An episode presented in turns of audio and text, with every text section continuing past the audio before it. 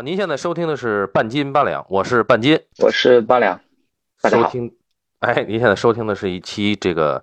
云上的节目啊，我们异地录制，然后我在北京，然后八两在，呃，我在长沙。哎，对，所以呢，我们现在目前只找到了腾讯会议的这个录制的方法，就是把我们的语音录制下来，然后后面我再去剪辑。那这是我们第一次用这个这个方式，所以呢，呃，到时候呈现出来呢，不知道会发生什么，那就是希望大家能够慢慢的适应这个，因为这个这种状态一时半会儿也改变不了。但是，呃，大家一定很惊喜，就是八两啊回归到了这个半斤八两的录制中。呃，这个地方应该欢呼一下吗？对对对，我去找特效。好，非常感谢。大家宽容一下啊，对，然后我们就开始今天的话题。哎，我们这个今天呢，还还是要回到八两的专题，他最爱的电影导演特吕弗专题系列。那么这是专题里的一个小专题，对吧？呃，对的。呃，上次我们已经聊到了两个英国女孩与欧陆，对吧？那么这一次呢，顺着。啊，其实我们的聊特吕弗是略微有点散乱啊，呃，是顺着他的前三部作品，呃，顺着聊了三期。那么，呃，第一期的四百击，第二期讲到的枪击钢琴师，第三期因为讲足语战，然后就顺道就提到了呃同一个小说家的作品改编的两个英国女孩与欧陆。哎，对。那实际上两个英国女孩在特里弗的作品当中是。呃，年代比较靠后一点的作品嘛，呃，我们这一期呢，就又顺着回去，把四百集的后续给它讲完，也就是大名鼎鼎的安托万系列，啊，这个系列就很有名了，呃，有有名到什么程度呢？就是在零三年的时候，呃，CC 出了一套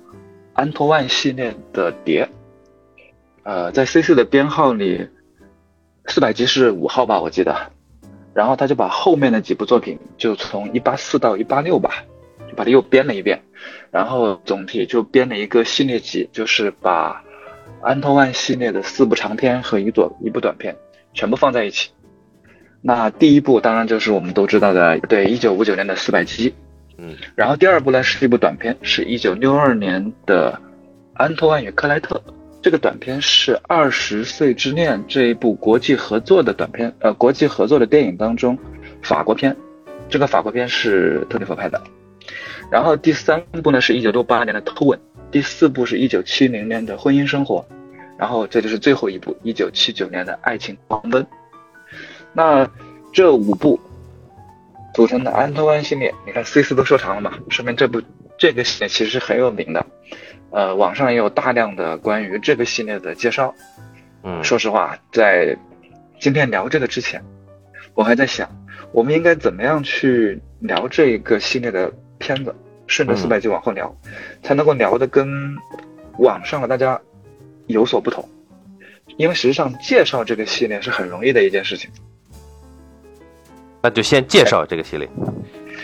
不对，介绍，我们真的要介绍一下这个系列吗？啊，要简单介绍一下，就是说为为什么是以一个人的名字来命名这个系列，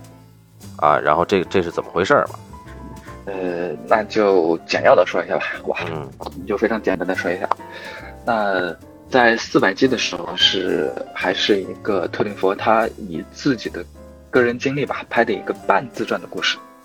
他的十四五岁时候的童年。呃，据他自己所说啊，实际上是比故事当中的安托万，然后更加残酷一些。故事当中的安托万实际上也是十二三岁的年纪吧。嗯，啊，当然那个时候的让皮尔雷欧，他就是那个演员，他差不多是已经十四岁了。他以十四岁的年龄去演了一个十二岁半的呃少年。演完这个之后呢，然后呃后来我们的特老师就不是又拍了几部片子对吧？拍到《足球战》之后，他就想我拍点啥呢？正好那个二十岁之恋，正好要找一个法国导演，拍一个法国的爱情故事。那特老师就心想，那不是我就先拍拍一个短片。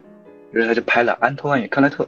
他讲的是他又把雷欧找回来，说要不我就拍一个和你有关的十七岁的初恋故事。那么这个初恋故事的男女主角就是安托万和克莱特。嗯那记住为什么他会拍短片的时候想到安托万？他其中有个原因是因为原本拍四百集的时候，这哥们儿原本就是想拍短片的。哦，呃我们也知道他的第一部片子那个什么野孩子嘛，也是个短片，对不对？淘气淘气鬼还是野孩子吧？嗯嗯也是个短片。原本拍四百集，他也是想拍短片，所以到了就是呃就是外就是有有一个拍呃爱情故事短片的时候呢，他就想要不我就干脆拿安托万来再拍一个短片，于是就拍了。拍完这个片子之后呢，他又等了几年，等了几年，到了呃这几年当中呢，他拍了两个片子，就是呃黑衣新娘啊，呃华氏四五幺啊，啊，一听就有有钱了，有预算了。嗯，啊，对，有钱了。这些片子呢，都呃不是他最爱的那种东西，就是说，呃，他这个人实际上是喜欢做一些就是临场发挥啊，然后喜欢在现场去有一些可以随机应变的，可以不那么死板的拍法，对不对？嗯但是呢，他之前拍的片子呢，又是很非常严整、非常规整的片子，所以到了六七六八年，他就想，不如我再拍一个拍一个安托万的故事好。嗯于是他就开始拍这个，这个是拍偷吻，然后拍偷吻拍完了，很快，呃，我们知道偷吻当中有一个小八卦啊，就是偷吻是六八年上映嘛，呃，他拍偷吻主要是想讲安托万的爱情故事，对吧？想讲的讲这个安托万已经二十岁了，二十三岁了，呃，呃，军队退役之后，啊、他的经历的一系列就是，呃，古古怪怪的事情，以他的爱情为轴心。那拍完这个之后呢，当时的法国电影资料馆不是出了一件大事嘛，对吧？六八年的五月风暴，这个也在偷我的呃那个这个正片之前有一个镜头，就是他出字幕的时候就定聚焦在法国电影资料馆门口。对呃，前任馆长南格罗瓦因为这件事情又重新恢复了他的馆长身份，啊，他看了这个片子，很高兴，因为这个片子本来就是送给他的。看完之后，他就说：“我已经迫不及待的想看这一对小两口还能整出什么事儿来了。”哦，于是特里弗就在一九七零年马上就拍了一部《婚姻生活》。于是这个《婚姻生活》就顺着前面的故事，就开始讲从二十三岁偷吻时候的安托万，到二十五岁的安托万，他结了婚，啊，有了一个小朋友，然后他和克里斯汀的婚姻生活是什么样子的？然后在婚姻当中又遇到了什么样的诱惑？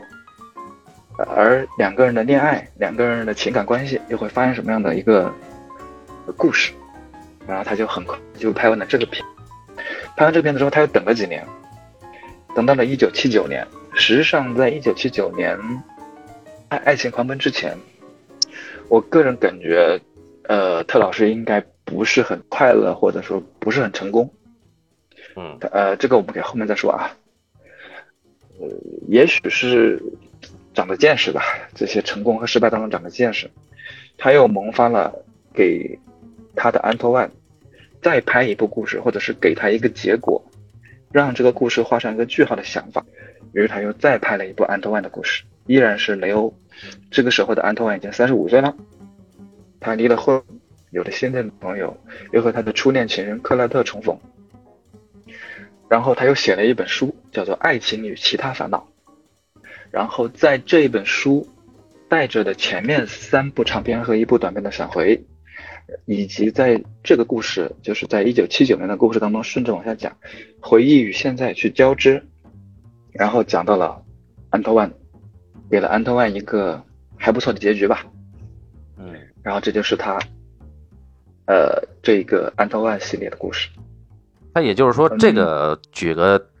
举个不恰当的例子，它有点像那个呃山田洋次的那个银次郎的故事，就是说同一个演员他的成长历程，是吧？呃，你要这么说的话，其实我觉得更像林克莱特的《少年时代》嗯啊，不能说嗯他像少年时代，或者说是少年时代在时间的跨度上有点像他才对，因为少年时代讲的是一个呃小孩子，从有了这个孩子开始，然后到他十八九岁进入大学，进入大学，当他第一次意识到自己是一个成年人的身份，那一瞬间就已经结束了。而安托万这个系列相对来说跨度比少年时代更长。嗯少年时代它其实是一部片子讲那么漫长的故事嘛，它只是在拍法上呃略有些不同吧。嗯那那个再说，然后这就是安托万系列。安托万系列它呃比较完整的讲述的就是，呃我们从认识了一个十二三岁的法国小孩安托万多里尔，然后从，然后我们看到了这个法国小孩他的初恋，嗯然后他的青春，他的婚姻，然后他可能在很多人眼里不是那么成功的人生故事，还有很多的 UP 主啊，呃可能是 B 站上啊，或者国外的 YouTuber 啊，都有讲这个故事，从他们各自的角度讲这个故事。呃，其实我是觉得复述这整个故事，或者是复述这整个系列，其实是一件很难的事情，因为它会掺杂你很多个人的想法在里面。嗯因为观众看待一个故事的时候，很容易被他的就是第一个东西所打打动。就是我们都知道，我们看一个东西的时候，你的第一眼的直觉是什么，或者是给你的第一印象是什么，很容易影响你后面的判断，对不对？嗯。那安德万系列，因为它的第一个第一部片子四百集，它打的这个基础特别的好，所以我不觉得说我们可以抛开特老师这个人去聊安德万系列。嗯啊，因这个太难了，嗯，也很难从一个呃，你刚刚是从当时的时代上讲，对吧？嗯呃，他的每个作品肯定有时代的印记。那么我是从这个呃创作者的角度上去讲，所以呢，我其实想说的角度是从呃特老师他自身的角度，我们去聊聊这个安托万系列。嗯呃，就像我一开始就已经说的那样，如果大家只是对这个系列想有一个很简单的了解，啊、然后通过了我我可以去看一个十分钟或者二十分钟的一个短片，我了解啊有这么东西挺有趣的，好，于是我去找了 CC 的二零零三年那个套装，把它整体的看一遍，包括它有很多的呃一些访谈啊，它有一些访谈，有一些呃收录了一些其他的人的采访啊，都是很有意思的，可以看一看，完整的看完啊，可能觉得这个东西有意思。那这个事情呢，嗯，UP 主就能做到，对吧？我们可能没有 UP 主做的那么好，所以我觉得我们不应从那个方向谈。嗯，我更倾向于是从呃特老师他自己是如何看待这个系列上去谈这个问题。那我不知道你是如何个想法啊，因为嗯，因为我是看到你在这个豆瓣上给偷文给了五颗星，对我其实蛮震惊的。啊呃，我不是说托文不好，偷文挺好的，呃，但我没有觉得他能到那样的程度，或者说是，呃，因为你，因为你给五颗星应该是很罕见的事情了。我给星很随性的啊，我就是因为那个女演员给五颗星啊，呃，你说的是那位年龄大一点的女演员呢，还是年龄小一点的女演员呢？啊，我肯定更喜欢他的妻子嘛，就是后面的，就是那个那个女演员的形象是我非常喜欢的。但是那个大点的女演员也很厉害，所以我给一般给五颗星，就是很震惊于特吕弗先生的这个对于女性的品味啊，就女女性的气质啊、形象，他找的啊，就都每一部片子都很让我惊艳啊。呃，其实你这也是另外一个角度，一个还而且是个很好的角度，就是我们在看他后面的三部长片和一部短片的时候，你总会发现一个非常有意思的女性角色。我们一个个聊，你比方说，呃，六二年的短片《安托万与克莱特》，嗯，这个克莱特的女演员也很厉害，对，对不对？而且而且他能把就是他这个五部呢，到最后呢，最后一部他把这些人又都找到了啊，然后他们自己的这个成长机遇也合起来了。为什么我说那个给我感觉特别像那个，我当时看那个银次郎的故事啊，就山田洋次他做了一个电影版，就把那个就是银次郎小的时就是年轻的时候遇上的那些人，包括小朋友长大了，还有其他周围的人，又讲了一遍。但那那个时候银次郎已经不在了，但是呢，那个是以他的是外甥还是侄子，那个那个演那个《远山的呼唤》里边那小男孩啊，我忘了叫什么名字了啊，就用用他的角度去演，他他用他的角度去叙述，他他已经长大了，然后他讲他舅舅，对，应该是舅舅，所以这一下你就有一种恍惚感啊！我在那个《爱情狂奔》里面给五星的原因是是加入了这些这个，就是它能让我感觉到历史的一种，它是作伪的真实感。就这些人他长到中年以后，他是呈现出来的整个系列能呈现出来一种完整的人生的，或者说是至少是人生的真实感啊！我就觉得这都特别动特别动人这个事儿。对，所以在这一瞬间你就被。特老师和巴赞老师击溃了。那特老师在很早之前他就说：“他说，呃，他一直都忘不了，呃，两个人说的话，一个就是巴赞老师说的，电影是现实的渐进线，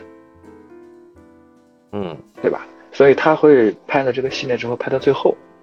你会意识到，好像这就是生活的一部分，或者是说我们各自所经历的生活的一部分。而他另外。”很难忘记的呢，就是，就是我们雷诺阿老师的那句话：“现实如梦如幻。”所以他希望现实当中有那么一瞬间，有一个不可论证，或者是说你难以辨识的部分，让你的现实生活更加的离奇。当然这是另外一点了，当然这是另外一点。哎，如果我要说这个的话，你很很。很那个的，就是他在零零用钱里边有那么几场戏，就是那样的。当然，这个我们可以再说啊。就是我要说到的，嗯，特老师，特老师在讲这个嗯安托万系列的时候，大概在七十年代的时候，呃，特老师他写过一篇文章，就是他谈论让皮埃尔莱奥的文章。嗯，呃，这个文章应该是在手册发表过。呃，国内也翻译过。他这个文章讲的就是，他认为诠释人物的演员比人物本身更重要。当然，这句话本身就是雷诺阿说的啊。嗯，我们也知道特老师很受雷诺阿的影响。呃，他为什么这么说这句话呢？是从他第一次见到呃让皮埃尔莱奥的时候，他就有这种感觉。他觉得他有一种很强烈的倾向性，或者是一种很强烈的主动性。这种主动性并不是因为这种主动性像他，因为，呃，呃，特老师很久以前就说，他说，他给安德万的这个角色是一个喜欢读书、喜欢电影，对吧？喜欢文艺的生活。但事实上，演员本人其实并不怎么爱读书。嗯，他其实很早就说，他说十几岁的时候，莱奥并不喜欢读书。他只是莱奥长得像他。对，只是莱奥长得像他。他做事情呢，他并没有安托万那么调皮狡猾。他实际上是一个看上去很顺从的人，他只是看上去顺从，然后藏在身后的，事实上我行我素的人。他并不像安托万那样比较直接的鬼鬼祟祟，而是一个藏着的鬼鬼祟祟。他在很熟悉了莱奥之后呢，他很快就意识到一点，就是他这个这个角色安托万这个角色并不是由特雷弗去创造的。或者说，并不仅仅是由他一个人去创造，而是他和莱奥共同创造的这个角色。嗯，呃，我为为什么这么说呢？呃，我们可以就是呢，我刚刚讲的那个呃，他的那个短片当中来，在短片当中，呃，他见到克莱特的时候，他是一个呃飞利浦唱片店的打工人，对吧？对，十七岁，飞利浦唱片店打工人，经常有机会去听音乐会，然后在音乐会上就是见到了克莱特。然后主动就上前搭讪，然后慢慢的、慢慢的就跟他接近，啊，想要靠近人家，然后选择了一种非常愚蠢的方法，就是搬到他们家对面，啊，最终他成功的成为了克莱特父母的朋友，对，这个，然后他的初恋就结束了。当然，我们现在已经知道了，呃，如果你在十七岁的时候喜欢一个女孩。你千万不要跟他的父母成为朋友，对吧？对，因为没有哪个十几岁的女孩喜欢他父母的朋友。那可那个安德万那个时候不知道啊。然而在这一段里面，有意思的是，他讲的两到三处贯穿了整个安托万生活，而且明显的是跟克里佛老师更相关的东西，就是一个是安托万的爱情观本身。安德万之所以去接近人家的父母，某种意义上也是因为他渴望父母。嗯，或者是说，对，或者说他所需要的爱，呃，实际上是会超过他对一个女性的，或者说他对一个同龄女性的爱。啊，对，就是他在那个好像是在《偷吻》里面说过这个台词，对，偷吻，对他想要的更多一些，对他想要的更多一些，这是一个藏在这儿。藏在这部短片当中，然后在他后续的几部电影当中都有出现过的东西。你看，在偷吻当中，然后在婚姻生活当中，对吧？他也会跟，呃，就是岳父岳母他们有一定的交情，对吧？这是一个持续的，这个呢，很明显是来源于，呃，特老师本人，而而喜爱音乐，用音乐去代替电影，对吧？这个应该也是来自于特老师本人。呃，他太喜欢音乐了，以至于这个每一部影片里边，他都是要音乐的戏份都很重。啊，是吗？你会？对。呃，是的。你如果每一次你都能够发现的话，那他确实是很重。那同样呢，它里面又有藏着雷欧的东西，因为在十七八岁的时候，呃，应该是拍了两部片子还是三部片子之后吧，安东万星的拍两三部之后，呃，其实是有法国记者在采访过雷欧，就问他说。大家会觉得你在十七八岁或者二十的时候状态跟特里弗那个时候的状态很像，他说你他会大家会问雷欧是不是会很介意这件事情？嗯，但是雷欧啊，那是一个六十年的采访吧，黑白黑白影像，当时他说那句令我印象很深的话，呃，我觉得二十来岁能说出这样的话很不简单啊。他说人会慢慢的变成自己爱的人的样子。他这指的就是说，呃，上升星座吧，就是 有可能吧。呃，我但是我还是觉得这里面藏了很多雷欧自己的东西，就是他的有一些鬼鬼祟祟啊。当然，我们说鬼鬼祟祟这里并不是一个贬义词啊，就是他其实是明白，呃，镜头里面需要什么的，呃，或者是说他是一个很了解视听东西的人。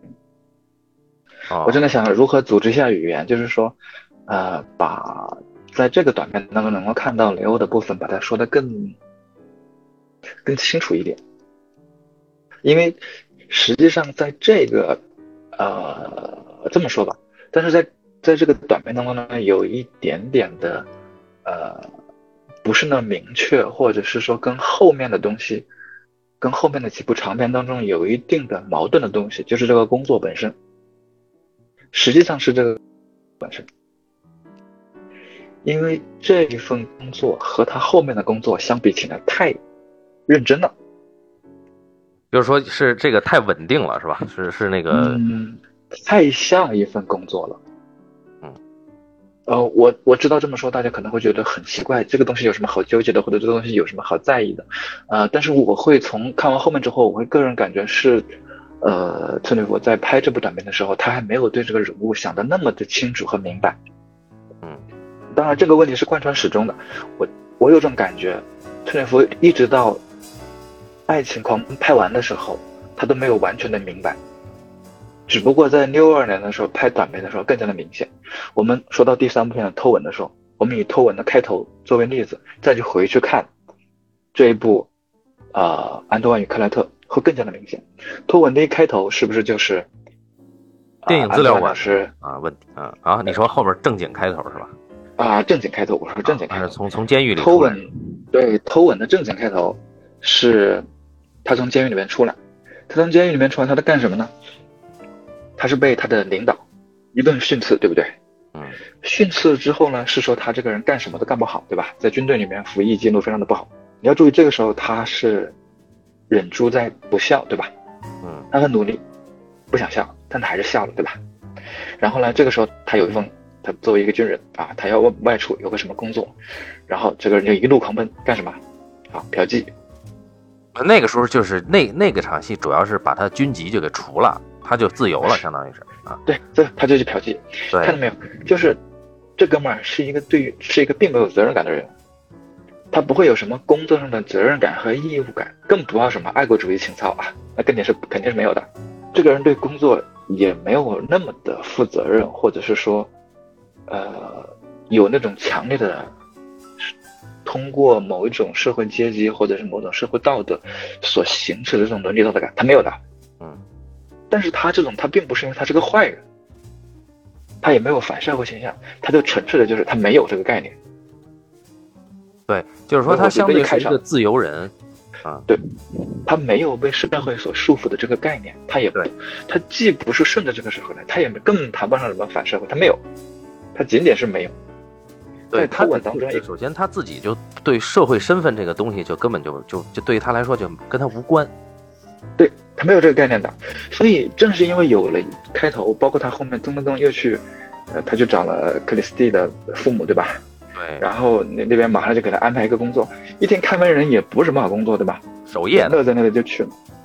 对他没有任何疑问的，他没有高低贵贱之分这方面，同样没有，所以正是因为开头的这一段，让我对于前面那个短片当中他们认真的去干那个东西，我产生了一丢丢的怀疑。嗯，因为我觉得，哎，这么认真工作不像他的 style。当然，你要是解释成说啊，就是因为他热爱音乐。那我倒是可以接受，只是我是觉得，你从工作上讲，十七岁的时候他还那么认真的工作，二十三岁的时候他已经不想干这些事儿了。啊，那他认知有过程嘛，也可以理解。就是说他他一开始你想当然的，他从那个教化院出来以后，啊，就进入到一个社会的社会的身份，然后他是的，然后他通过跟这个克莱特，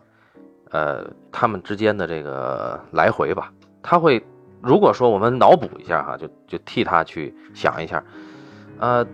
再加上最关键的一个就是五月风暴的这个冲击，然后他就已经完全可以摆脱掉之前的那种社会强加给他的那个观念，就是说我要得有一个正式身份，我得有我得是个社会人儿，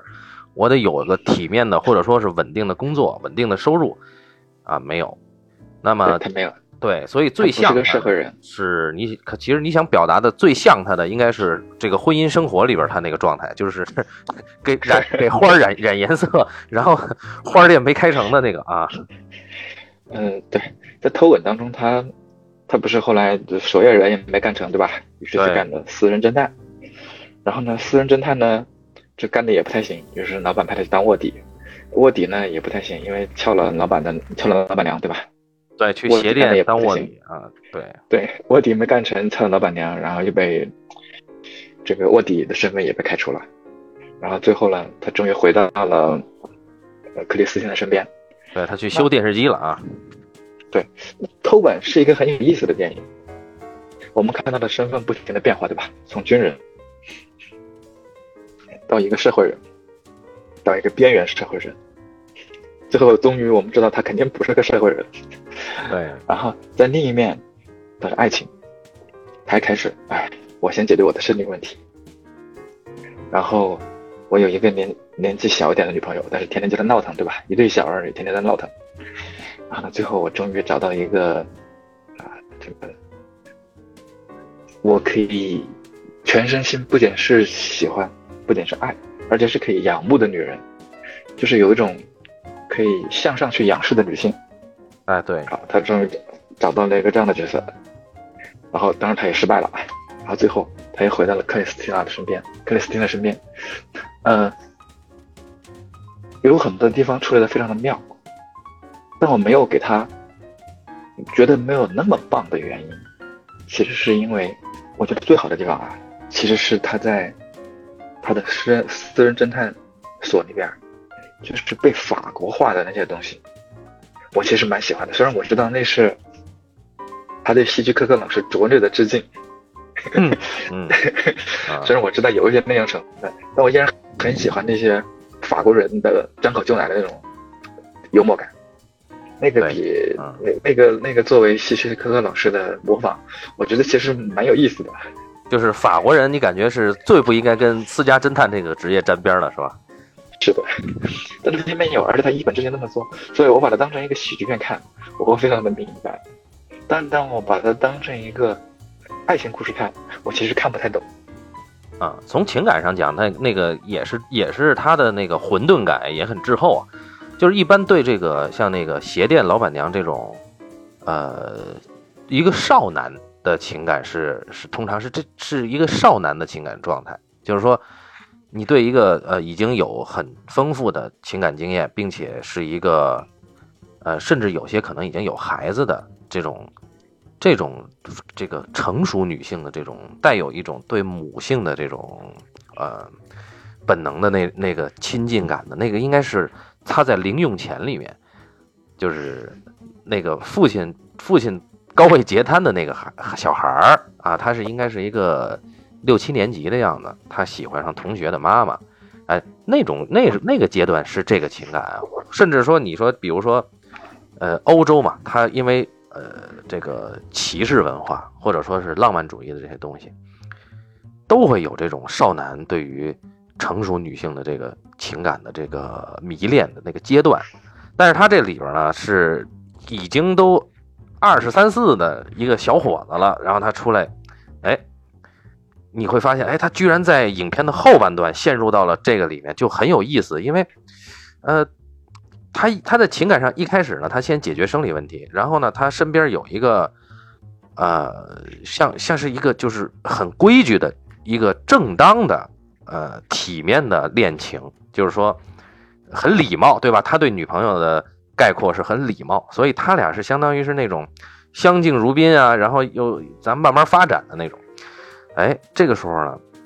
他遇到了这个老板娘。本来他是要监监视老板这个鞋店里边谁骂老板，对吧？这个这个委托也也特别的神。哎，但是他通过这场他连上了。我最佩服的就是特吕弗吧，他能以一种就是拙劣的手段吧，把这个叙事上本来没有很强逻辑关系的事儿，他给你他给你连上啊，然后你也就你也就信了。所以他这个到这这个这个时候，你发现，哎，他这个情感观是滞后的。但是呢，好看不好看呢？我觉得非常好看，是因为正因为他的滞后，正因为他现在有这个体面的一个规矩的女朋友的恋情，他才能够有可能去，呃，让他去找到自己缺失的那个，更像他母性的母性的呼唤的那种，呃，那种那种恋情，所以我就觉得他这个是。你说他拙劣吧，他是是，我觉得特里弗确实拙劣，在电影手法上确实拙劣，在叙事上确实拙劣，但是他他的这个创作本能呢，他会觉得，我他妈随便抓一点素材放在一起，我就能拍成这个，然后你还喜欢看，我觉得这个太了不起了，啊，这个他妈的，这个他妈放在今天任何一个创投或者他妈的电影公司，他这不可能过会的，啊，呃，我说到这儿啊，说到这儿，呃，咱们其实可以。在偷吻当中是比较表现的比较明显啊，但是你知道我看完他所有的片子之后，我会有些另外的想法，但是那个我们后面再说。嗯，我们只能偷吻上说，偷吻当时雷到我的是好几处都雷到我了。第一处就是他作为那个守夜人，然后那个私家侦探带了那个抓奸的那个八哥，嗯，来找他，整个那一场戏其实是很拙劣的。对，但是非常有意思，因为就是这么硬啊！而且你要是把它变在文字上，你会觉得这多俗啊，对吧？一个私家侦探在一个清晨，带着他的雇主来到那个酒店，跟酒店里面这个呃没有经过什么没有什么阅历的看门人说：“哎呀，你们这里有一个什么什么事情，要是再不带我去，就会怎么怎么样。”然后看门人就信了，给他拿了钥匙。然后开门人给他开了房间的门，房间门进去之后啊，捉奸在床，看门人现在还是蒙圈的。然后这个呃私家侦探就在旁边，哎，这个我的任务就完成了，我现在看热闹就行了。万万没想到这个热闹还看不成，因为这个捉奸的大哥明显还 K 不过他被他捉奸在床的老婆，于是这个侦探大哥还不得不想方设法鼓励这位捉奸大哥啊，你得上啊。你得训斥人家，你是正义的呀，然后还得还得一番鼓励，然后这个看门人还在旁边帮忙，就是，然后这一番看到之后，看完之后呢，你写的文字上你会觉得很简，就是平平无奇，好像还很俗，但你看完这一段，你会觉得这段太逗了，而他选的人也很对劲啊，他选的每一个人啊，捉奸在床的大哥形象不佳，对吧？英年早出。这个老婆一看就是捉奸被被捉奸的老婆，一看就是还很有实力的那种，啊，这个这个这个侦探大哥呢，本身只是说我只是完成个业务，但是呢，完成的业务呢中断，然后突然之间有了男人之间的同仇敌忾，很神，这些东西，这种很微妙的东西，你会觉得他怎么这么俗，就是怎么这么硬，包括那哥们儿手上，侦探走的时候塞给看门人几块钱，看门人其实没要钱，对不对？钱最后还在手里，啊，最后老板来了，老板把他给开除了，这一段你仔细想啊，你会觉得这段戏其实是有点顺的。他的所有的我们所谓的戏和戏之间吸引人那些转折，都是很巧的、很小的东西，在整个大戏里面，整个段落它是个很顺畅的段落，对吧？它没有那么大的转折，它的它，但是它中间的小的转折、小的气口足够多，就很神奇。嗯，哎，这一次就没到了。然后等到后来，他去找那个。找那个鞋店老板，就是吃饭那场戏嘛。鞋店老板和老板娘，你早上吃饭那场戏，他那一他那一段神奇剪辑那场戏，对吧？你一看就知道啊，这哥们儿肯定是抄我喜剧可可老师。这个他绝对是想我也致敬一把。这个办法多 low 啊！但你看完之后，哎，你觉得好像也还行。就是呃，对对对对对，就是这个东西，我我我想补充一下，就是你你之前你说他这个鬼鬼祟祟哈，其实在我这儿。就我我会把它形容成这个盲道，就北京话有一种盲道，就是笨手笨脚，但是又特别特别忙，特别的慌。也就是说，他那个他在表演上呢，他很像是那种神经质的那种喜剧啊。你看这个人，就包括安托万平时啊，他又做什么东西都笨手笨脚，但是他又特别着急。然后呢，他是一个搞不定生活中任何一件事的人啊，就是在包括他。比如说女朋友可能什么东西快掉了，然后他又怕女朋友磕头什么的撞到头什么的，他就得想要笨手笨脚先去拦一下。然后这些东西吧，呃，你放在任何一个职业演员的身上，你都会觉得这东西特做作。但是呢，他放在这些演员身上呢，但是你放在这些演员身上呢，你就会他就会演出一种喜感。而这个喜感，我现在没办法揣测到底是因为特里弗根本就不懂拍戏。还是说，因为这些演员就这么牛逼，他摆在这儿，他成立了。啊，你可以确认。我首先说他的演员是很厉害的，因为在，呃，首先《偷吻》是他和另外两个编剧去写的嘛。嗯。他们为了写这个故事，其实找了好多中介所呀，呃，什么修车店呀、鞋店啊、车库啊、旅馆，做了很多采访。然后故事本身其实是有很多架得住的东西。然后呢，他在找演员的时候呢，他也很明白，就是特里弗他自己是很清楚，他的人物一定是要高于情景、高于背景，也要高于主题的。就是人物是第一位的。我首先我故事写好了之后，我明白故事里面这个人物是个什么样的人，我先把这个人物找到，一定要找一个特别好的演员，非常适合这个，非常适合这个人物。他当时，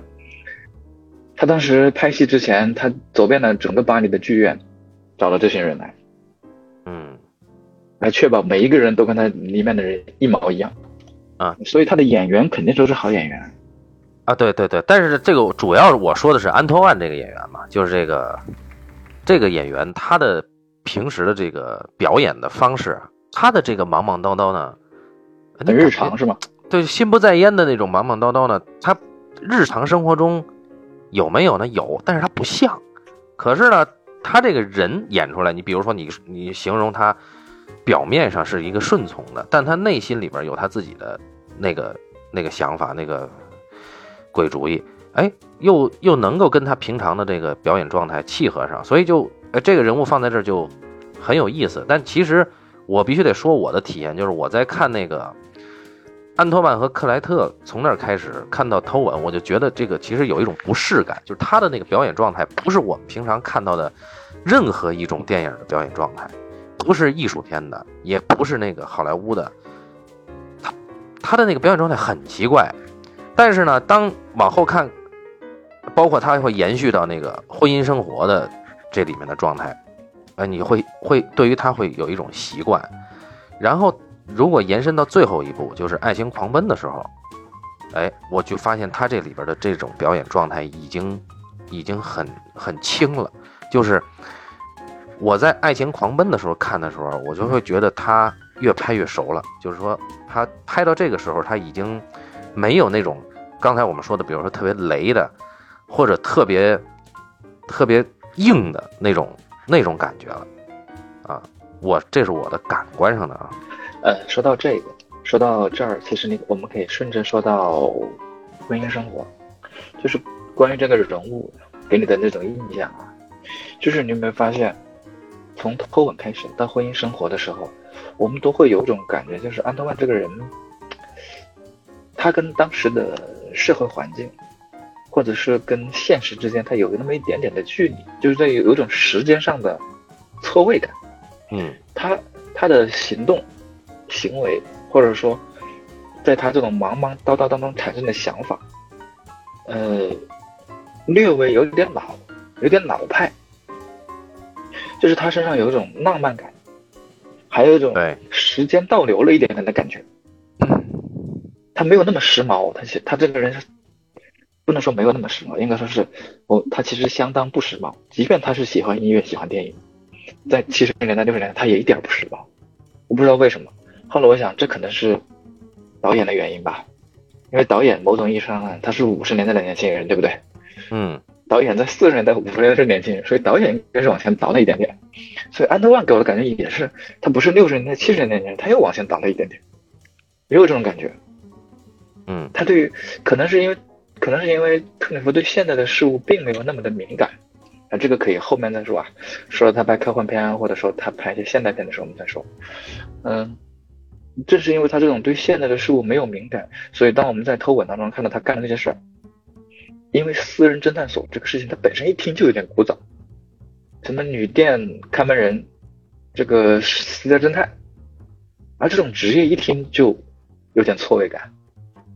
有点古早。好，到了婚姻生活的时候，他干的活儿就更离谱了，对吧？嗯，什么 什么给花喷颜色啊，然后到了一个很奇怪的公司里面去玩那个船呐、对水利玩具啊水利工程的，然后那个玩那个模型的，对，玩模型啊，就是呃，就很离谱。呃，当然这个水利工程玩模型，呃我就多一句啊，就是后来这个呃杰纳尔·迪帕德约，就是大鼻子情圣那哥们儿。给他演格枪花的时候，竟然还在玩水泥模型啊！啊 他还挺喜欢那个啊。对，就是安德万在婚姻生活里面也玩水泥模型，我就会觉得他干的事没有一件，就是感觉没有靠谱的。他的工作好像，他的工作让你意识不到他是一个有工作的人。嗯，对，他在婚姻生活一开始也说了，就是那个，呃，他们邻居就说：“哎，你为什么不找一个正经的工作啊？”但问题是，婚姻生活当中他的邻居，啊，包括那个楼上的神秘怪人，对吧？嗯，大家感觉都没有正经工作。啊，对对对，整个婚姻生活当中，我没有意识到谁有正经工作的，这就很奇怪了。他那个街区的感觉，确实又又让我想起银次郎的那个，就是家里边街区的感觉。但是不一样的是，日本人他对他那个昭和时代的那个那个感觉还是很很。就是他还是很迷恋的，包括就后面他那个工业崛起的那制造业崛起的那个那个时代，他是很迷恋的，所以他有一种向上的感觉。但是这边不一样，这边因为这个五月风暴之后呢，他们好像都在跟主流保持距离，所以就是能能够感觉到你刚才说的他这个滞后啊，或者说在安托万表现出来的一种晚熟的感觉，呃。呃，反正我是觉得，就是这个社会上的那些新的东西，对于他来说是先挨了好几拳以后，过一段时间他才想起要揉一揉的那种那种感觉。他不像葛达尔，他甚至能够在在这个前面。说回到偷吻这块他在职业上的选择呀，跟他他在这个偷吻和婚姻生活的前半段里面，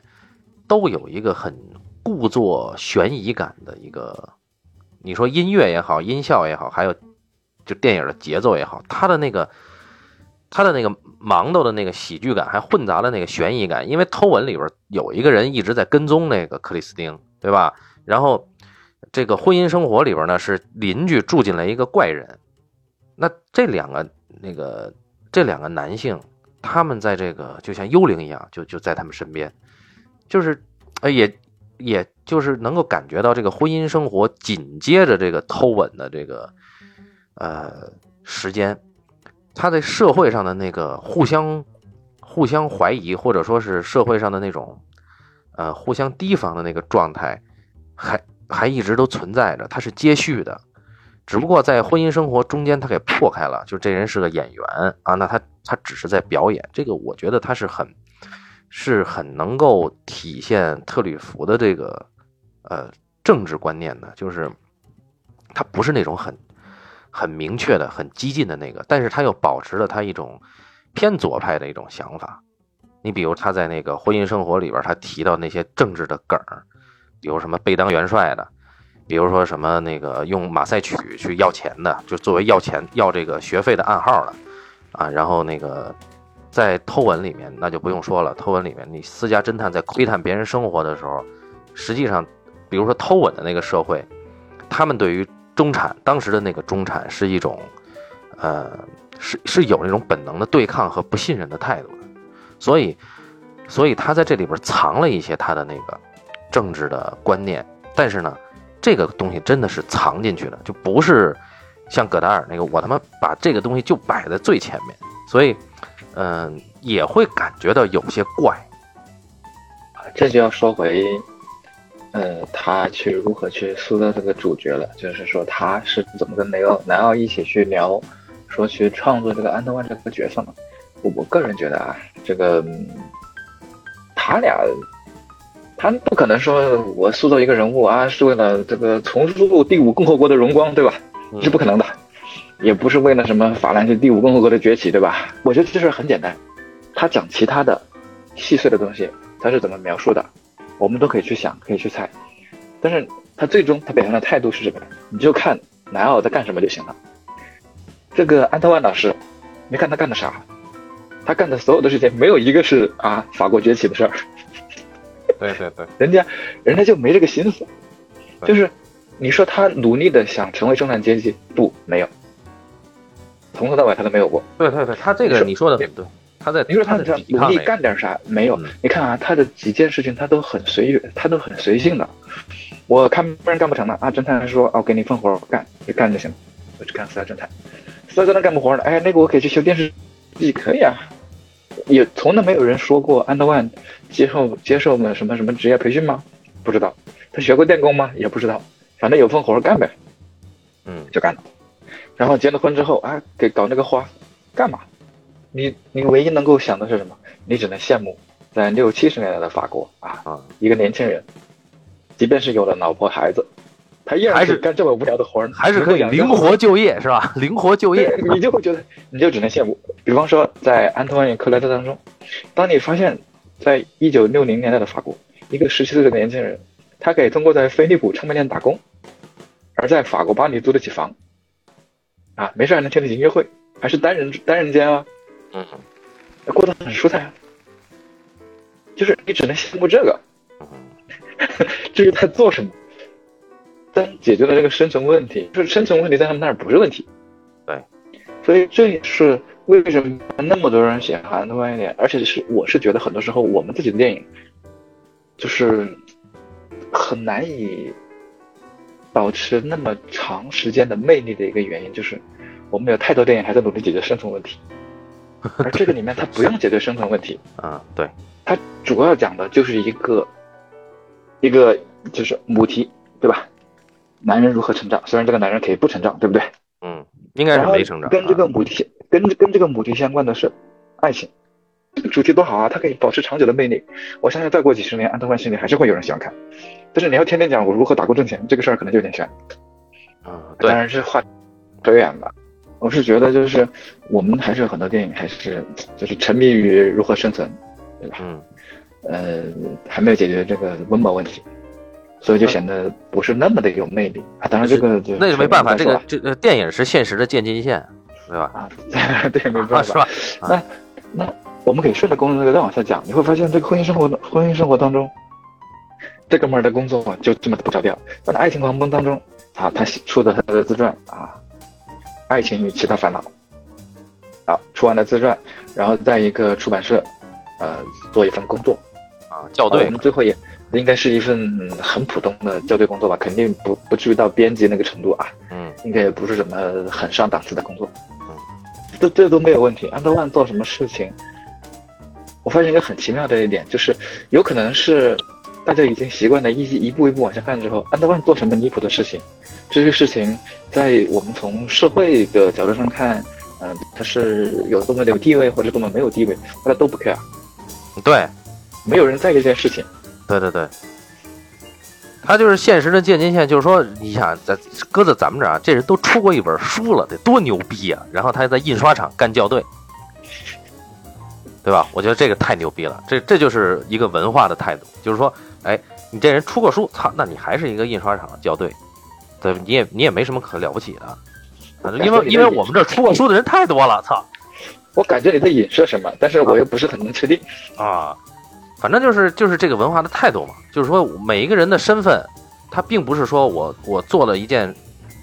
比如说我有了作品，我的身份就因此而不一样了。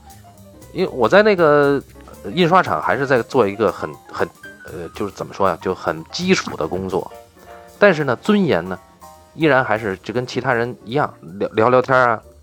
没有说有人因为这个高看我，但也没有人因为我在做校对就。呃，就觉得我做的事儿，操，连房租可能都交不起了。所以他他这个，呃，电影是生活的渐进线啊。我这最后要回到这儿啊。在说到那个婚姻生活的时候，他在拍《野孩子》的时候就已经在给婚姻生活做准备，说想接着拍婚姻生活，他就是很快嘛，就是拍完那个《头文之后很快。他其实拍婚姻生活的时候，我觉得应该是借鉴了一些美国喜剧片的一些经验吧。呃呃，乔治顾克，或者是说刘别谦，我感觉是受那些影响。他在那个街区里边一些小小的戏份里，比方说他旁边的那一对中年夫中年夫妇，对不对？嗯旁边那一对就是意大利整天打打闹闹的中年夫妇啊，嗯然后楼下的这个这个这个这个咖啡店呀、花店呀，还有就是花店老板呀，嗯，还蛮有意思的。对他那我是个，觉得他在把美国人的东西再变成法国人的东西这一块儿，他很厉害。他那演员就是那个山本先生，就是去就是那个去那个水利公司参观的演员山本先生，应该我印象中应该是那个怀尔德那个里边演那个演他妈匈牙利人的还是什么，就是反正是一个 是一个匈就是有匈奴血统的一个人啊。对。然后在一方面是借鉴了这些美国喜剧片有些桥段啊，或者是有些处理方法，我觉得处理的蛮好的。另外一个就是在这一个婚姻生活当中，其实有那么一段戏或者有一段内容的时候，曾经安托万这个角色是有一点点的，我不能说他是失控，而是嗯想过往哪一个方向走，然后最后又拎了回来。我不知道你有没有这种感觉，就是他有过一段有可能成为社会人的。嗯，因为他这就个工是当他工作嘛，对，当他接受了那份工作，然后有了那位情人情人之后，当有了这个之后，我们会慢慢意识到他正在沦为一个油腻中年社会人。啊对，他正在沦为一个无趣的社会人的时候，啊他突然又停了下来。对，这段是很妙的，就是为什么我会这么感觉呢？后来我想，可能是这样的，因为一个男性有那份稳定的工作，有那个情人，这不就是个中产阶级吗？如果这个人在法国，这不就是个法国中产阶级吗？呃，是因为我有这样的误解，或者是有这样的 feel，所以我就有一段会觉得啊，这个故事是不是要失控了？然后它嗯会不会变得就那么无趣？嗯然后又被滋又被拉了回来。啊，这个很牛逼，就是他会给我那个感觉，就是，呃，我我要说一下这几部啊，呃，这个从四百线儿到最后的这个爱情狂奔，安托万他始终在逃避的，就是他一到了一个坎节儿，他一定要逃，就像你说的，他到马上就要到了那个社会人这块儿，他又逃了，他逃到哪儿呢？他逃到了妓院，啊，就是他觉得性子性子实在他妈的太无趣了，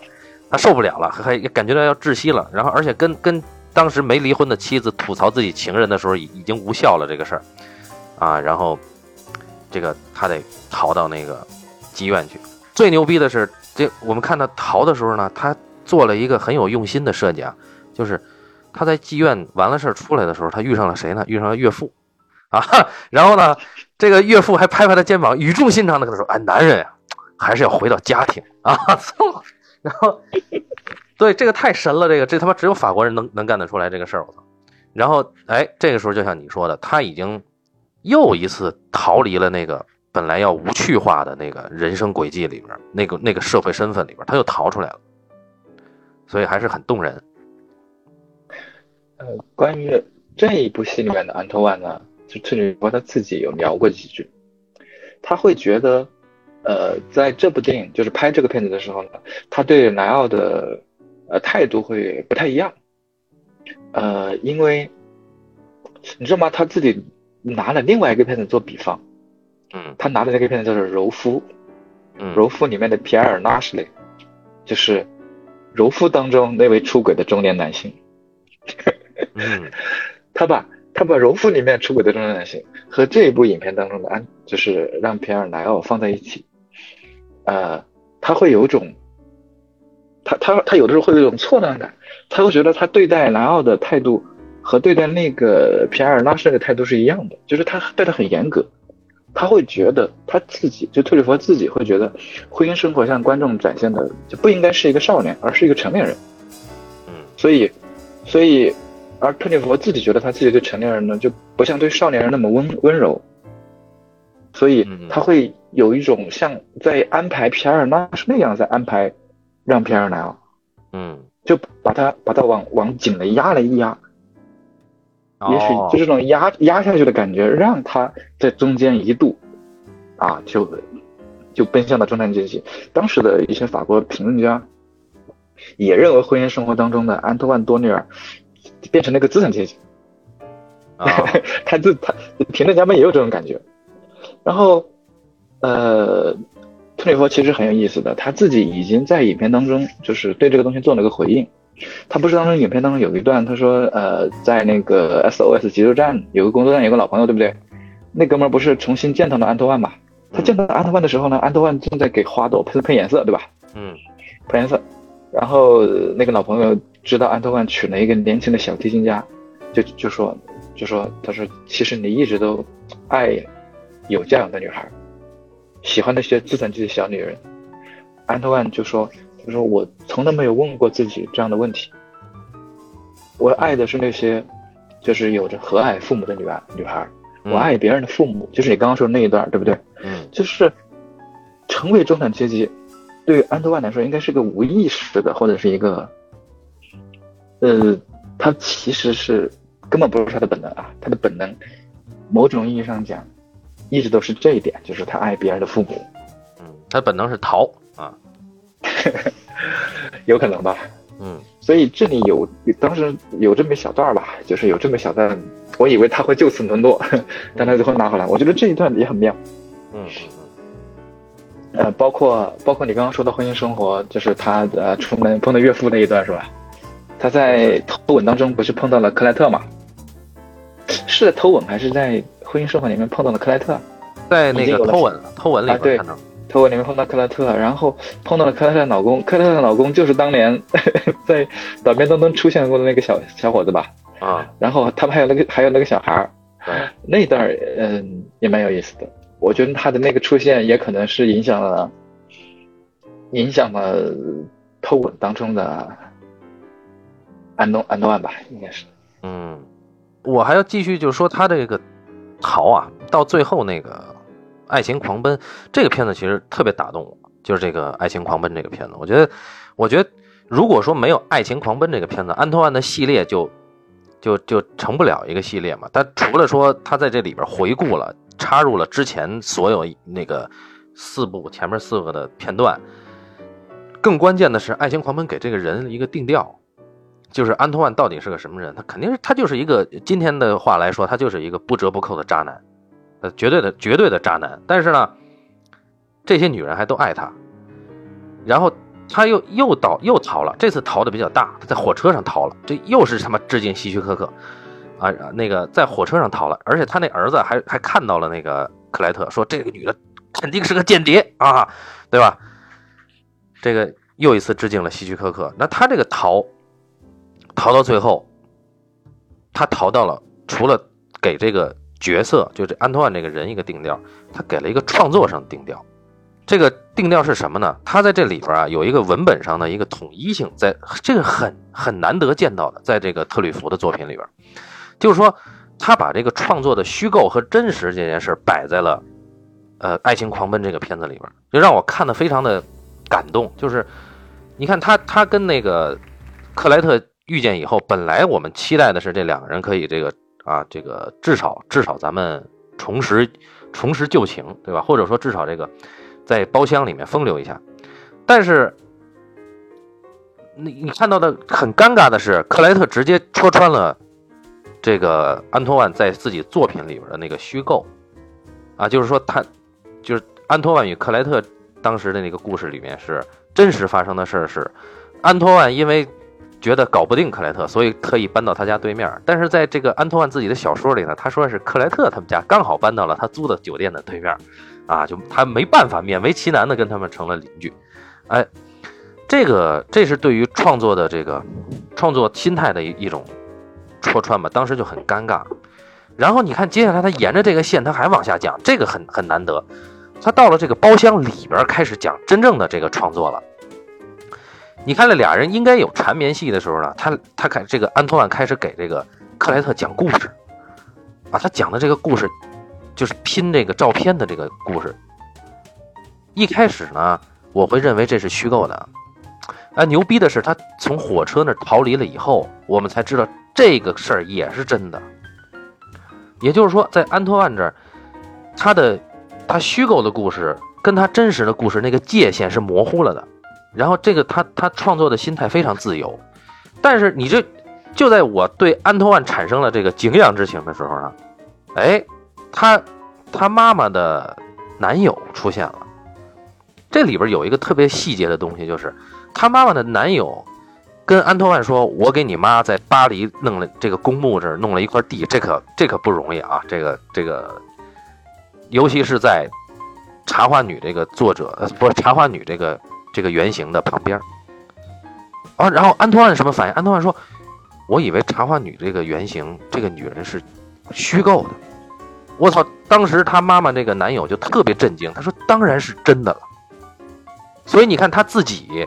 他只是在创作上有一个虚构和真实的这个自觉，但是他对于别人已经成名的这个名片的这个真实和虚构，他也没有这个判断力。所以在这个收尾作为收尾的这个影片里，他实现了一种就是罕见的特吕弗电影里边的深度。这个深度以前我在看特吕弗电影里没见过这种深度，他这个深度是就在文本里边藏了这些东西以后，能够表达他对创作本身的一个反思，我觉得这个还是很很打动我的。对啊，毕竟现在已经一九七九年了，啊，对，特老师已经吃了很多亏，上了很多当，对对，很不容易了，也也跟葛达尔撕逼了啊。啊，这个时候他吃的亏上的当，我们可以待会儿再聊，下次有机会再聊吧。啊，他呃，当然他确实是很强的，嗯，套用我们的经典话说就是特老师变强了，也变秃了。啊，对对对，这一段嗯，顺着你的往下讲啊，在呃在故事当中，除了你说的这一个就是创作，就是打破这个真实虚幻，对吧？在电影当中真实和虚幻创作之间这种反复的这种呃眼神之外呢，呃，最开始看《爱情方面》的时候，我其实是很佩服呃安托万的，或者是很佩服南奥去塑造这个安托万，因为你会发现他交的女朋友或者他经历的女性，个个都比他聪明。也也个个都是极端漂亮的人啊，个个都很厉害，很有意思的。好，他去见克莱特，克莱特不仅，我们先不说克莱特，现在已经是个就是还算得上是正儿八经的社会人啊，就这一点，嗯，觉得很厉害，对不对？一个人要想被社会承认多么困难啊，但是克莱特做到了，好，很厉害。然后呢，克莱特也非常的明白，他从一九六二年的时候他就明白。安德万对他打什么主意？他很明白安德万什么货，他很明白安德万想要的是什么，以及他为什么不喜欢安德万。他他他跟安德万说的一清二楚。然后在当一九七九年他们重逢在火车上重新聊的时候，你看他对于安德万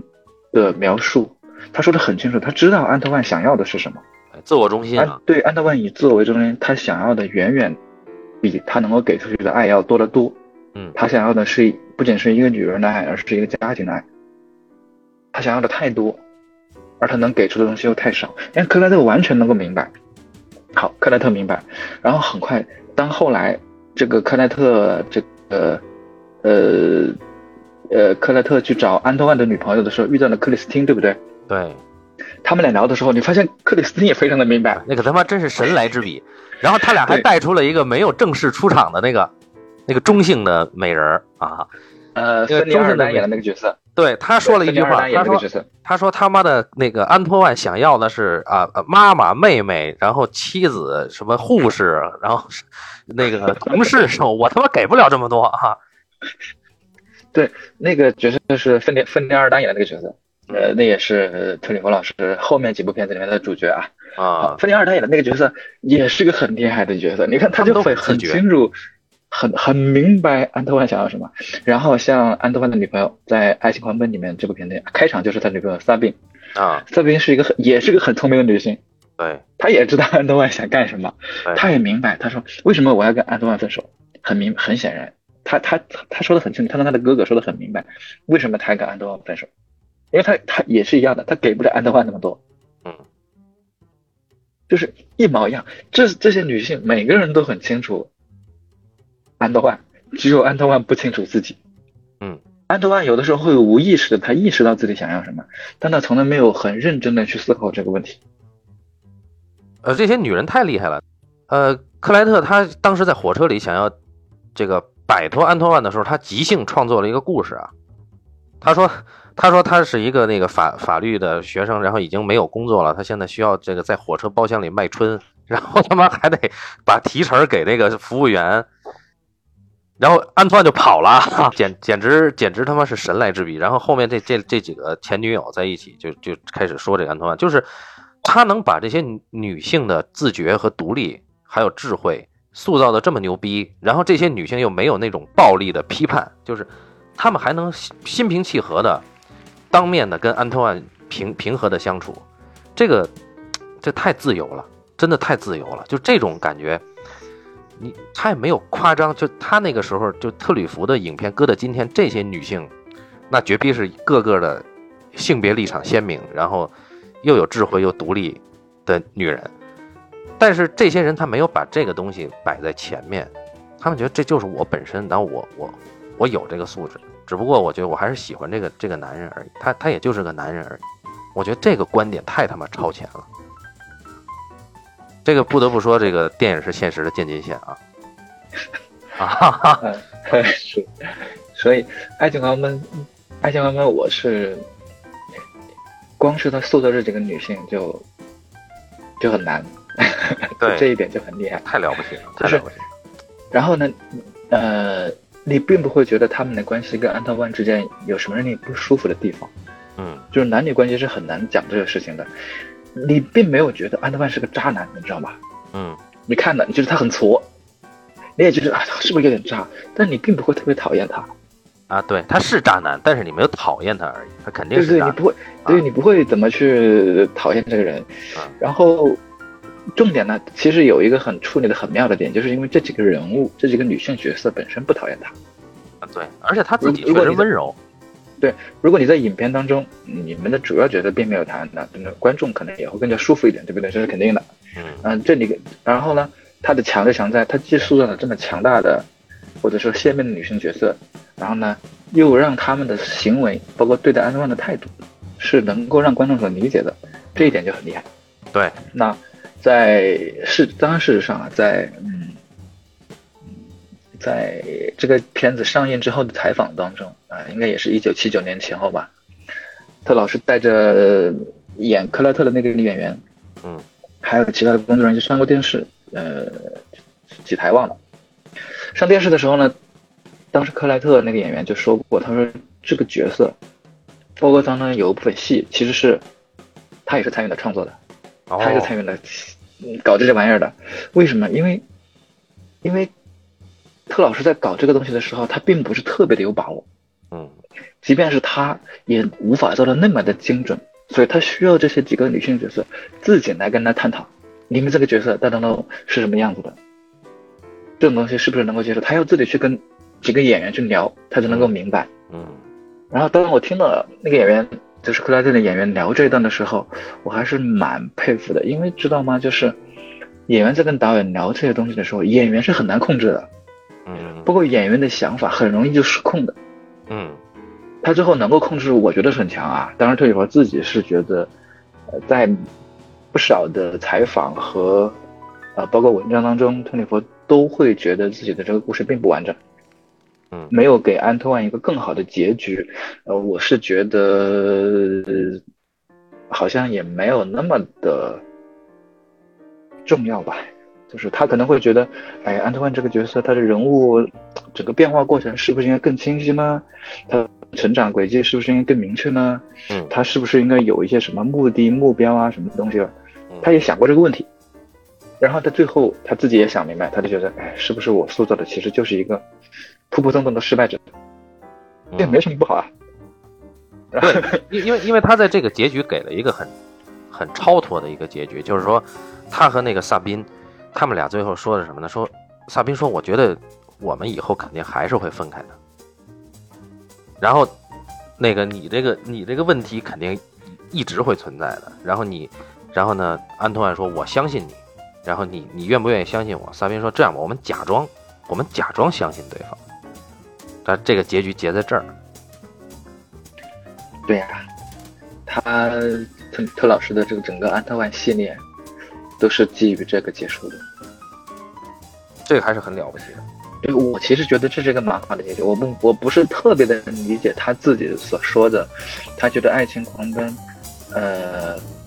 整个片子没有那么好的完成度。嗯在自己在访谈当中，他说他不满意《爱情狂奔》的主要原因是因为他觉得这个片子的实验性太强，他没有最终成为一个很很整的东西，就是没有整体性没有那么好。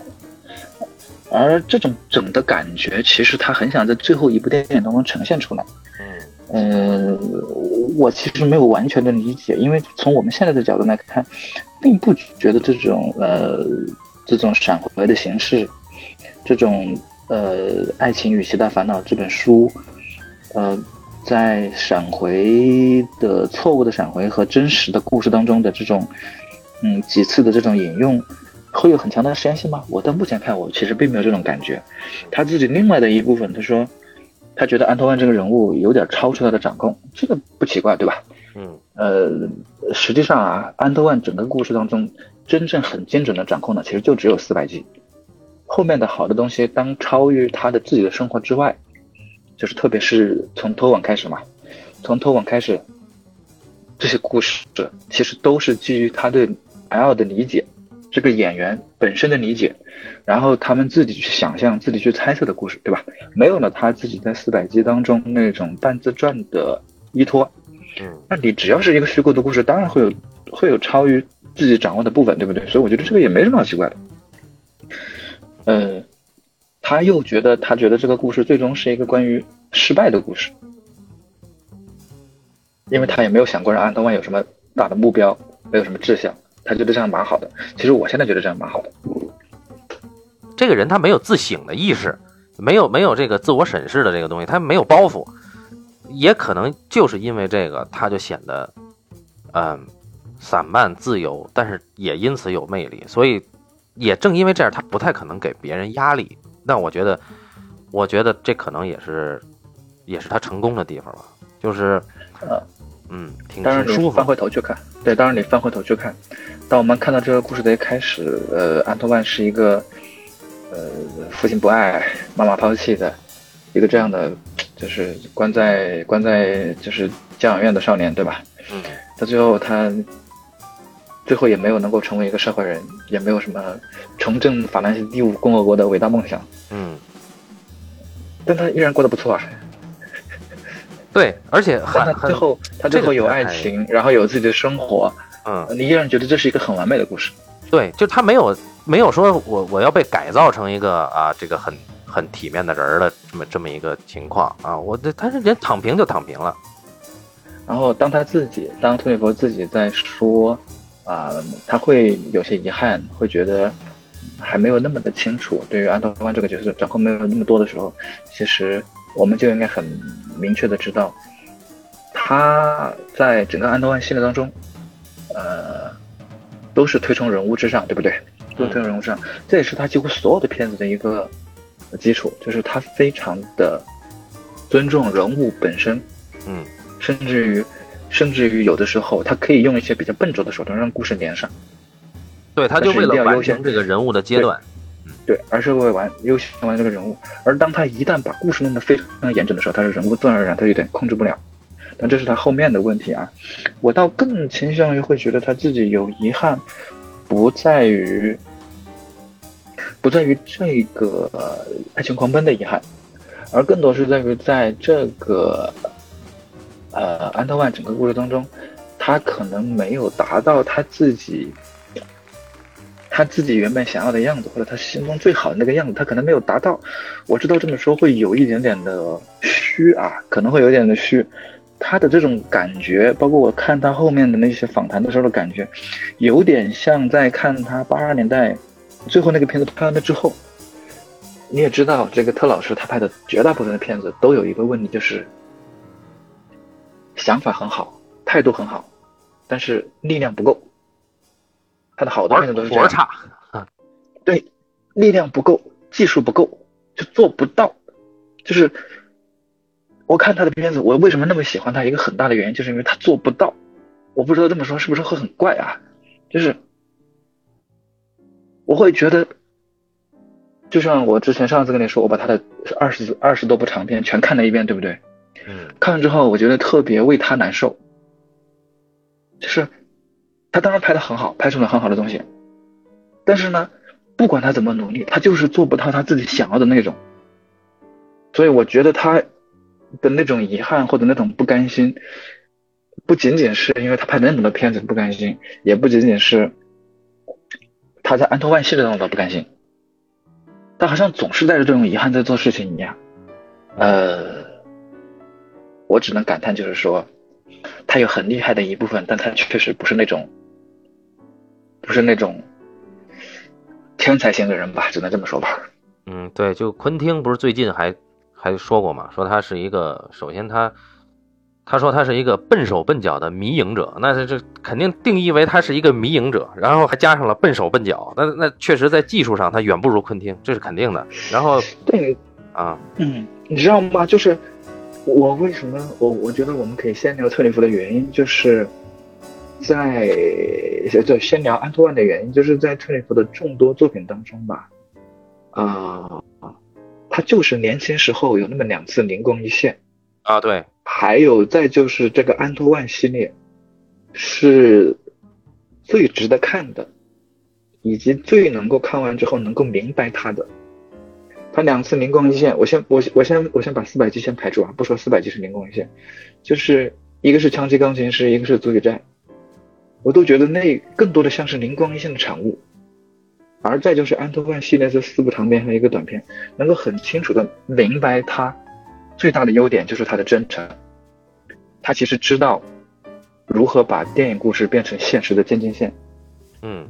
他也知道如何真诚的去，如何在电影当中去表达真诚，对，对这个很强大，一般的导演是做不到的，这个很厉害。对，真但诚是，嗯，对，但是在这个之外，他真的是怎么努力他都做不对，我不知道为什么。嗯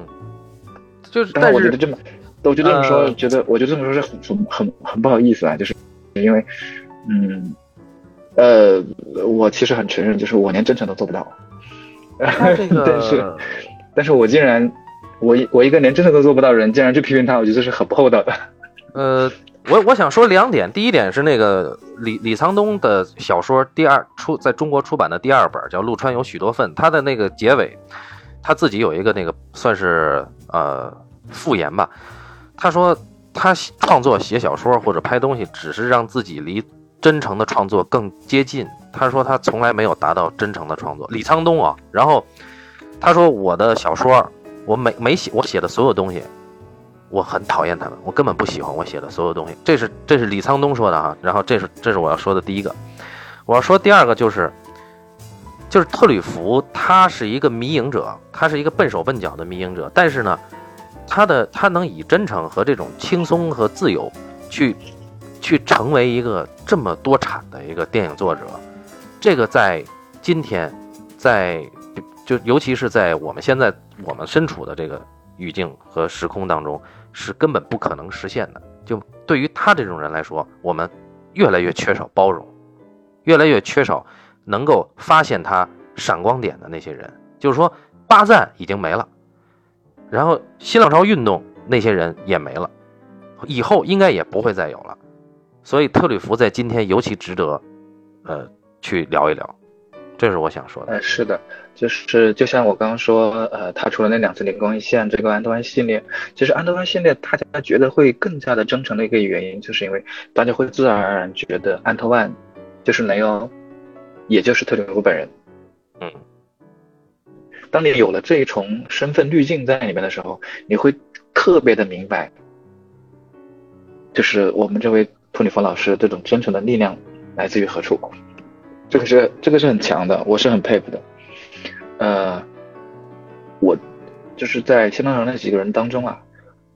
我现在会感觉，因为以前啊，以前很年轻，对吧？看东西看不太明白，很傻。但是现在我在看，呃，我不知道是不是因为我的想法上有点改变，或者或者是真的看懂了一点点，我会觉得，如果你说这方面的天才，在新浪新浪潮那几个人当中，有可能侯麦比特雷弗或者是比戈达尔都更有天分一些。嗯，在戏剧性上，在戏剧性上，对我只我感觉在那方面可能更有天分一些，就是说他更加明白我如何在一个电影故事里面，嗯，把。我想要表达的东西，以及这个电影故事本身的自洽做得更好。对对，他他侯麦不不太挑战观众啊。对他可能更加的自洽，嗯，更加的类似于数学上的那种完美，嗯，更厉害一些。就是特里弗呢，他的每一个片子几乎都有缺陷，嗯，就是我，对我看了这么多东西，我总是每一个他总是有因为他的情绪啊。他总是想想收不住自己的情绪，总是有点过或者有点少，或者是有些地方的技术很拙劣，嗯，就总会有这样这样的问题。但是你看完之后还是会觉得啊，这哥们儿太实在了。嗯，对对对对。我想在呃后面吧，后面我们可以再聊聊他的另外的那些片子。当然，另外那些片子也很古怪啊，就是他给我的感觉就像一个。如果是昆汀说的话呢，就是一个拙劣的电影迷影人，在一次又一次的，就是想要登上那个电影之巅那种感觉。当然，他的心目中的梦想可能根本不是电影之巅，而是另外的东西，我不确定啊，是另外的东西。然后他就一次一次的试，他试了好多东西。嗯，他这种反复的去尝试，反复的去做，然后最终没有成功，然后。不管是他的小的收山之作，啊，这个爱情狂奔，还是他的真正意义上的大的收山之作，他总是做不到。嗯，这种就是这种反复做，反复做不到，你会觉得啊，这个人真棒。对，这么说是不是很奇怪了？对，而且而且他能继续拍，这个很棒。哎，当然话又说回来啊，现在咱们也。我其实那天拉了一下他的几个片子的文本，我是觉得现在这种文本你拿出去，恐怕很少有人会愿意看吧。对，那是肯定的，就是因为越来越固化，就是对电影的理解越来越狭隘。到今天，这个某创投的这个高阶评审还在说电影不适合表现什么，电影不适合表现什么。到今天，居然有人还持这种反动的观点。就电影应该是被无限外延、无限扩大，应该是去革命的，应该是去创新的。但是现在它已经被诸多的手给快要掐死了，所以在今天聊特吕弗、聊戈达尔是非常重要的一件事儿。嗯，我们关于这个安托万系列，我觉得就是还是还是聊的挺好的啊，自己自己说一下啊，我觉得我们聊的还挺好的。那接下来呢？要预告一下，你是接下来准备聊的是什么？让大家有个准备。啊，对，呃，是这样的，就是，嗯，虽然我觉得对于初阶观众来说，或者是对我们的初阶听众来说，看完《枪击钢琴师》，看完《足以战》，然后安托万系列看完，你对特里弗的了解，其实你就已经你就已经很接近这个人了。你会对他，甚至有的时候你会对这个人有一定的亲近感。但是呢，如果你想成为一位高阶的听众，啊，对一位特里弗老师更加的了解，就应该听更多的东西。嗯，我的建议呢，接下来呢，应该是从两个方向再去讲它。第一个呢是瞎他妈折腾系列，嗯。就是特老师吧，在在足语战的灵光一现之后吧，他有一段迷茫期，就是他先后拍了《柔夫》《华氏四五幺》，嗯，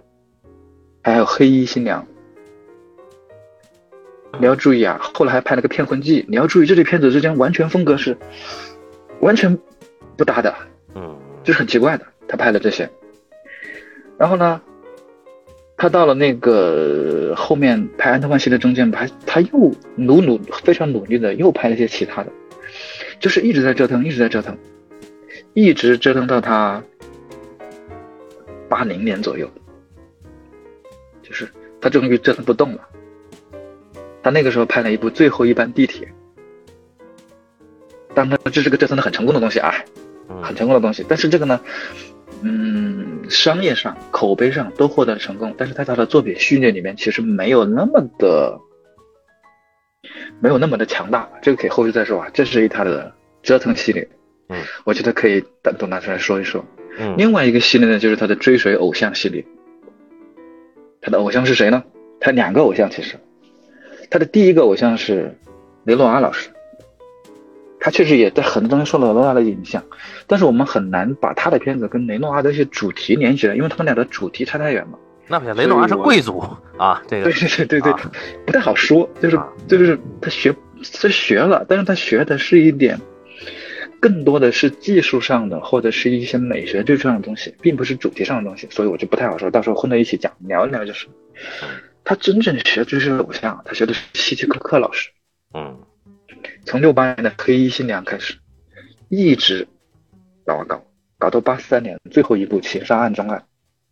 他从来没有，他从来没有放下过希区柯克，我感觉。嗯就是他时不时的就要来一首希区柯克，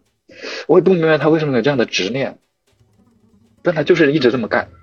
黑衣新娘、骗婚记，像我这样美丽的女子、隔墙花、情杀案中案，全都是。这还是比较明确的，从类型到形式上都是希区柯克的。他其他的还有一些片子，就是可能类型不那么强，但是也有很多手法学希区柯克。我其实真是不太明白，他这个人的个性和希区柯克差太远了。就是你去 B 站上看那个他跟希区柯克的那个访谈录，有部纪录片嘛，不仅仅是有书啊，他们有本书，对吧？就是特里弗采访希区柯克的书，另外还有一部一部纪录片，也是讲他去采访希区柯克的。然后你会很明确的意识到，他跟希区柯克是完全不同的两种人。嗯嗯真的，我我我想聊这一点，其实我是希望有谁能为我解惑。但是他在那个爱《爱情狂奔》里边，他讲了这几个故事啊，就是他他他这那个要跟这个女呃，甭管是萨宾娜还是这个那个克莱特，他讲的这个故事的讲法，就光从呃语言上就确实是有希区柯克的那个精神，确实是有啊。但是他所以我很但他希望一旦他拍出来，那就是另一个东西了啊。对，所以我很希望有哪位就是朋友，就是解开我这个心头的疑惑，他为什么这么爱希区柯克呢？嗯，我不懂，我看完了之后我依然没有懂。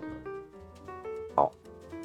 行，我很希望在后面的当后面的就是聊天当中，咱们可以探讨一下 这种爱从何而来。